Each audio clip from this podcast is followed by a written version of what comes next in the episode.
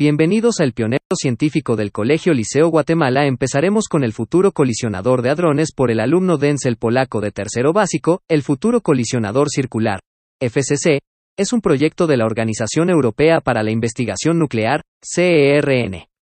Dicho proyecto consiste en la construcción de un nuevo colisionador de hadrones, el cual sería el sucesor del Gran Colisionador de Hadrones, GSH, inaugurado en el año 2012. El FCC tendrá cuatro veces la circunferencia. Proyecto tan ambicioso, que es cambiar la historia de la humanidad. Representa el colisionar grandes hadrones entre ellos. El objetivo del proyecto se plantea que su culminación será en el año 2050 y cuya misión será la búsqueda de nuevas partículas subatómicas. Los físicos esperan que las colisiones a esa velocidad, que no tienen precedentes, muestran una nueva forma de visualizar el universo de partículas que hacen posible que el universo funcione. Y la inspiración del proyecto La teoría actual de la física atómica, es decir, el modelo estándar, explica claramente el comportamiento de la materia y las fuerzas a través de la interacción de una familia de 17 partículas. La última de estas, el bosón de H y G fue descubierto por el Gran Colisionador de Hadrones en 2012.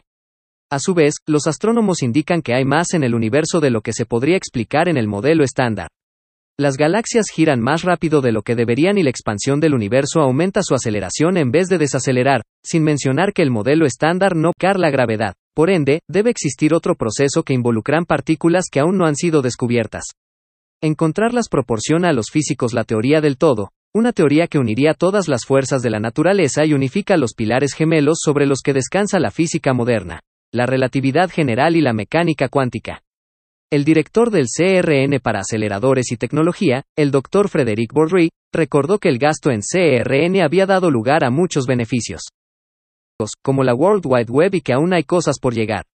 Nadie sabe en realidad qué beneficios podría dar el FCC, pero se sabe que traerá mucha innovación y cambio en la forma en que miramos la física atómica actual, tal como lo hizo el gran colisionador de hadrones en el año 2012. Si imaginas el descubrimiento del electrón por J. J. Thomson en 1897, no sabía qué era la electrónica, pero ahora no podemos imaginar un mundo sin ella. Esta frase explica de forma clara cuál es el exterior, es decir, 100 kilómetros de longitud y 10 veces más de potencia. ¿En qué consiste el proyecto? El proyecto consiste en cavar un nuevo túnel bajo el CERN e instalar un anillo que, inicialmente, colisiona electrones con sus contrapartes cargadas positivamente, los positrones. La segunda etapa implica instalar un anillo más grande para relacionar los núcleos de los átomos de plomo, grandes hadrones, con los electrones. La primera y segunda etapa son las bases para la etapa final, la cual